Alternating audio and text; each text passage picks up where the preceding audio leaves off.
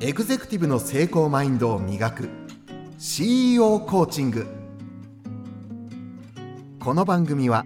もっと会社を大きくしたい。幸せになりたい。そして全ての従業員に幸せになってほしい。と願う。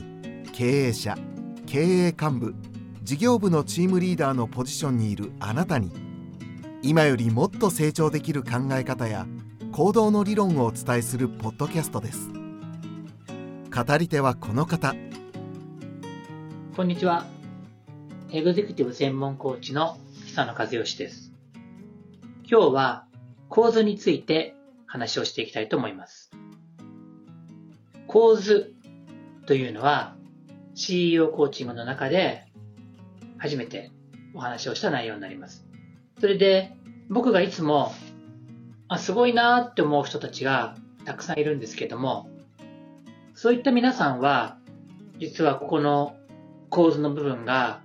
すごくしっかりしているというかしかもそれを教えてくれるんですね。なのでやっぱりそうなんだって思ったりしてなるほどって思うことが多いんです。で、もちろんですね、その、あ、これから構図って何かって話はしないといけないと、もちろん思ってるんですけども、当然、夢とか目標、もしくは僕たちが使う、頻繁に使う言葉で言うとゴール。ゴールがちゃんとあるっていうことが、その人のこう進むべき、進みたい道を示してくれて、それを聞いたら、共感したり、すごいなって思ったりすることは多いんですが、大体ですね、こういうふうなことをしたいんですって話を聞くと、そっか、すごいな、それは面白そうだなって思ったり、あ、それはすごいけど、自分にはちょっと向いてないかなって思うことも当然あったりして、それはだからそれぞれの、人それぞれのタイプがあったりするとからだと思うんですけども、ただ、どちらの場合でも、やっぱり出てくる疑問は、どうしてそうしたいのかなとか、いうことなんですよね。何がきっかけでとか、あるいはそのきっかけだけじゃないですよね。きっかけがあるんだけど、それ続けてる理由みたいな。きっかけって点じゃないですか。で、20年前にきっかけがあっても、続けてるかっていうのはまた違う話なんで、そういうこう全体のストーリーみたいなものに興味が湧いてきて、で、それが何かのきっかけでそれを聞かせてもらったときに、あ、なるほど。だからそれを目指してらっしゃるんですね。とか、そういうのが分かると、すごくこうなんか、一本の道筋が見えたような感じになって、深く納得する。で、そして、今までよりも一段と、うわ、すごいなとか、思ったりすることがあるんですね。だから、あの、 cause っていうのは、英語で言うと、スペルを言うとね、because って覚えてますよね。なぜならばね、because ってのは be がついた後に、 cause がつくんですけどね。だから、 cause だけを言うと、CAUSE ですね。 cause ですよ。ただ、あの、最初の頃 cause って英語で書いたりしたんですけども、やっぱりカタカナの方が馴染みやすいかなと思って、カタカナでも十分馴染みにくいって人もいると思うんですけども、でもカタカナにしてて、今、あの、3文字の構図ってなってますね。で、まあ、原因とか、理由とか、あとは、信念みたいなものも入ってくる。つまり、日本語で言ったら、自分のこう、ルーツみたいなものであったり、価値観の土台みたいなものであったり、まあ、いろんな言い方ができ、できるんです。で、どれも別に違わなくて、そうそうそういうことっていう感じなんですけども、つまり、なんでそれをやるんですかとか、それは人に対しても自分に対しても、なんでそうやるのかなっていうようなものをまとめて構図って呼んだんですね。で、ね、これ本当にその人の人生に根ざしていますから、一人一人違うっていうか違って構わないところは違って当然っていうかね、なんですね。で、まあ有名な話ですけど、オトバンクの上田会長がなぜこのオーディオブックを作ってるかっていう話は、あの、知ってる方は知ってると思いますし、初めて聞く方は今からお話します。で、あの、おじい様が目が見えなくなってしまって、本が大好きだったのに読めなくなって、で、それを、あんだけ本が好きで、あれだけたくさん本があったのに読めなくなって、つまらなそうにしてらっしゃったっていうことで。で、だけど耳で聞くのがあったらもっと良かったのにって、だけどその当時はあったんだけどそれが情報として知らなかったっていうか、っていうような話になって、で、でもそれ実はですね、あの、目が見えなくなってからじゃ探せないんですよね。で、もちろんその、小枝さん自身もそれを知らなかったし、あったとしても図書館にあったり、あるいは絶対的に量も少なかったんで、ああ、世の中にこういうことってたくさんあるんだなって思って、で最終的にはその、いろんな事情で耳で聞くしかないっていう状態。まあ大体目が、あの、見えにくいとかしてしまった場合、ななってしまった場合だと思うんですけども、に届かせるにしても、その、本人がその状態になってから探していっても見つからないし、ってことは周りの人がそれを知っていないといけないっていうか、だから、もっとこの本って耳、目じゃなくて耳でも聞けるとかいう文化を広めていかないといけないとか深めていかないといけないみたいなことが彼のその構図になってるんですね。と聞いてます。で、まあそれは何度も聞いてるんでそうなんだと思うんですよ。で、それがその最初の信念なんですけど、これ面白いのが、あの、きっかけはそうなんだけど、それやっていくうちにその価値がよりさ感じられてきて、単純にその目が見えにくくなった人のためだけではなくて、一般の人にとって、誰にとっても、プラスがすごく大きいんだっていうふうにこう発展していくみたいなところで言うと、最初のきっかけは大事。だけどそれをさらに続けていくには、また新しいこう構図が積み重なっていくわけですね。だから構図は体系を積み重ねていくによって、よりこう自分を強化していくっていうか、まあ、もしくは会社の社長であれば自分の組織を強化していくみたいな。そういうことになりますので、世の中ってその、やったらいいことたくさんあるけれど、誰もが全部できるわけじゃないから、それ分担して、私はここやります。あなたはここやるんですねっていう感じで、みんなが自分の信念に基づいてやっていけば、世の中どんどん良くなっていくと思うんですね。そういう意味で、身近な例でも、皆さんの周りでも、ご自身もなぜこれをやってるとか、あるいは、あの人はなぜそれをやってるとかっていうのって、たくさんあると思うんで、そこにこう興味を持つっていうのがこの構図っていうのをハイライトした、まず最初のスタートなんですね。ちょっとその、今、すごく整理した形で話をしなかったのは、あのあまり勉強勉強って感じじゃなくて、お話として皆さんが、あ、構図ってなるほど、そっか、それがあると、人のことの人の凄さとか面白さがわかるんだって話を最初にしたかったのと、あと、ま、たまたま僕はその、知り合いであり友人であるウトバンクの上田会長の話をしましたけれども、皆さんの前にも、皆さんが所属している組織、もしくは皆さんが経営している会社にも、皆さんのルーツがあったり、信念があったり、構図があったり、あるいは、その、仕事の以外のところでも、その週末に子供たちに野球を教える野球のコーチをやってる人とか、自分なりのこうボランティア活動をしている人とか、いろんな形で、いろんなものがあると思うんですね。で、それら全部一つ一つ、その、なぜそれやってるっていうのがある。っていうことをお伝えしたくて、まあ、少し、あのいろんな話を今詰め込んだんですね。で、当然、あの、この CEO コーチングっていう、今回このタイトルで書いた本、そして、その中で展開しているお話の中では、もうきちっと綺麗に説明はしているんですけれども、まあ、まず、あ、なるほど、そうだよねと。ルーツスタート地点。それがなぜ始まったかってことと、なぜ今続けているのかってことは、大事だよねっていう話をお届けしたいなっていうのが、まず1個目です。どうですかね？もう構図って少ししっくりくるようになりましたかね？構図って言葉をもう一回繰り返しますけど、もともと英語の言葉であって、原因とか理由とかもしくは信念とか理念とかそういった言葉の意味合いを含んだ言葉なので、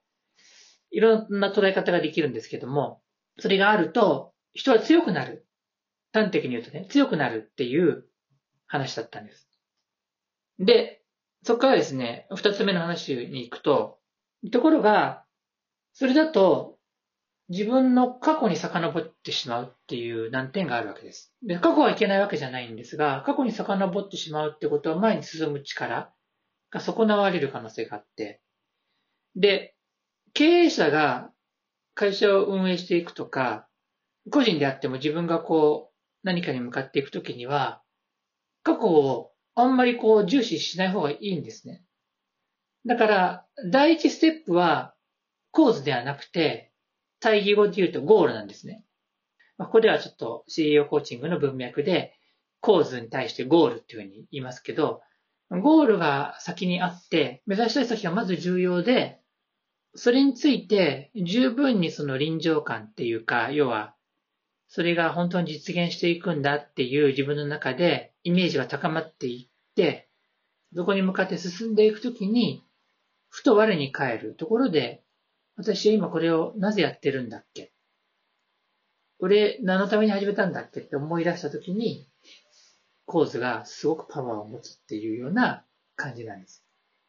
なので、構図から始めるっていうのは、僕は、まず賛成ではないし、リスクがあると思ってるんですね。で、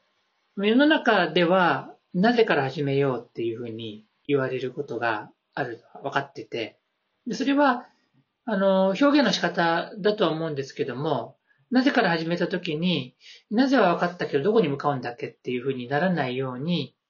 絶対に気をつけたいっていうのがあるし、もともと全体の僕がお伝えしようとしている体系が、未来から始める、目指すものから始めるっていうものなので、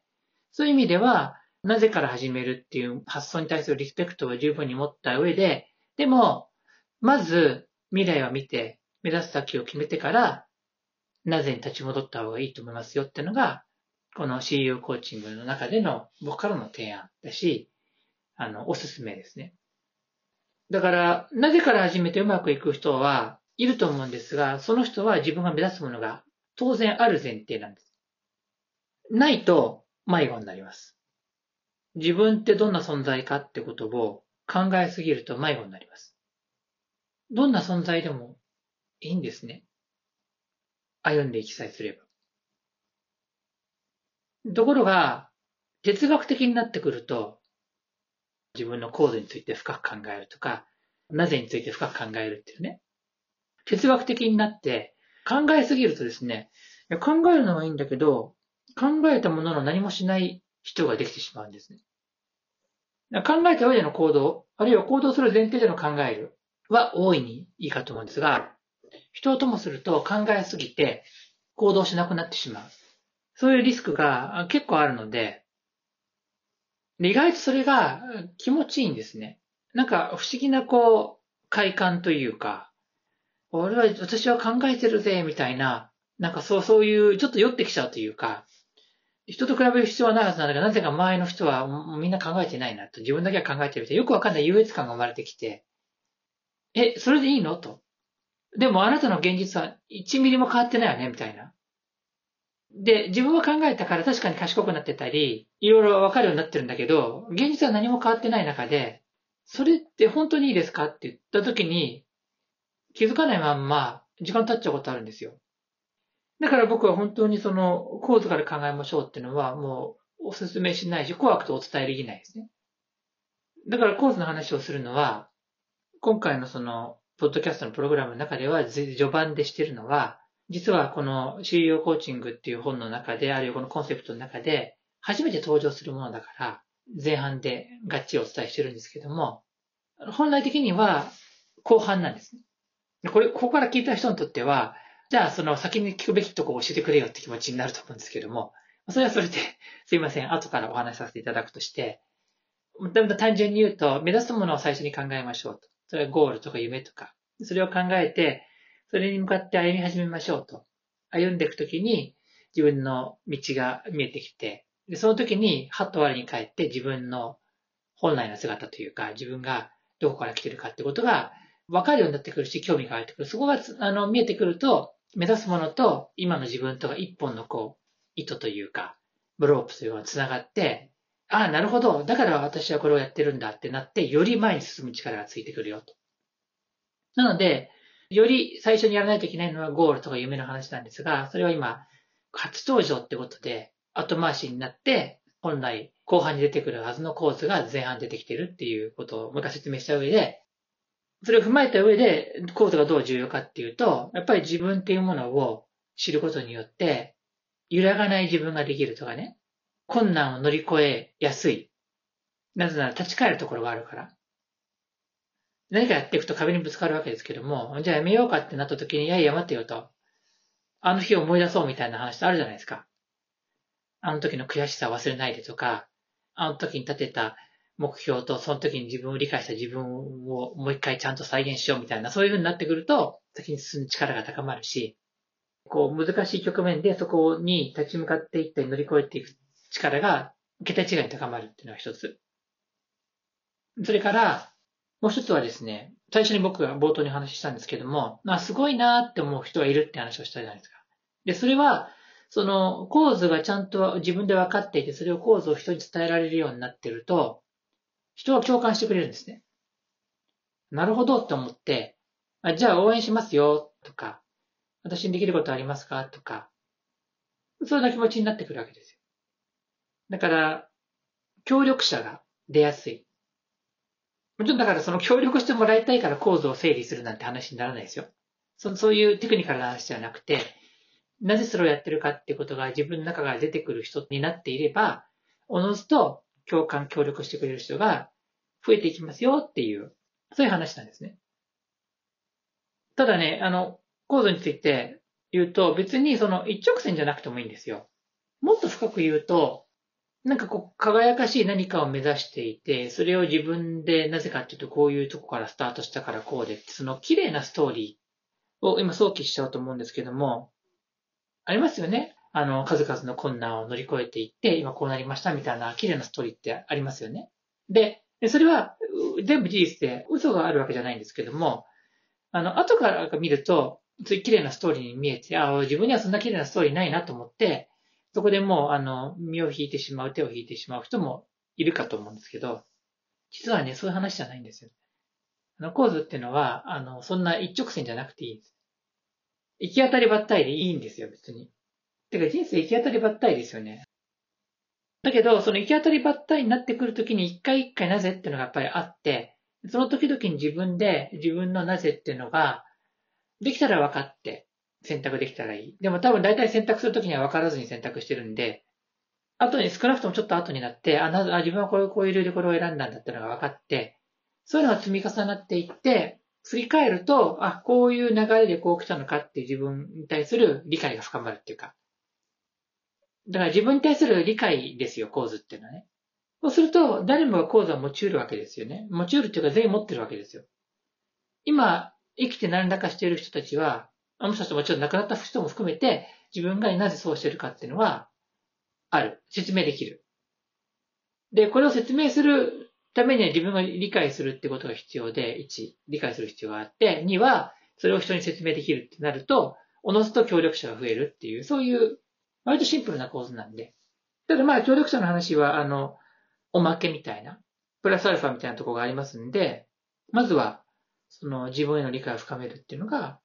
大事で、しかもそれはその綺麗なストーリーじゃなく、ないからいけないとか、一直線じゃないといけないとか、そんなことは全然ないっていうことですね。で、皆さんお聞きになっている中で、私の構図っていうかルーツ、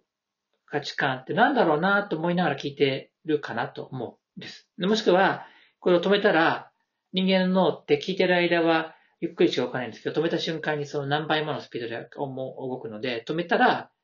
あの、自分の構図について考えることが出てくるかもしれない。だからもし今、あの、環境的に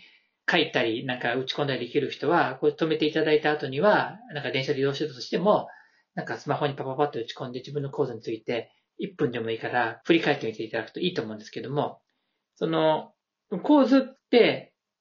わかんないですっていう人が多いっていう話とか、あるいはそれって人から見てわかるものなんですかっていうような話。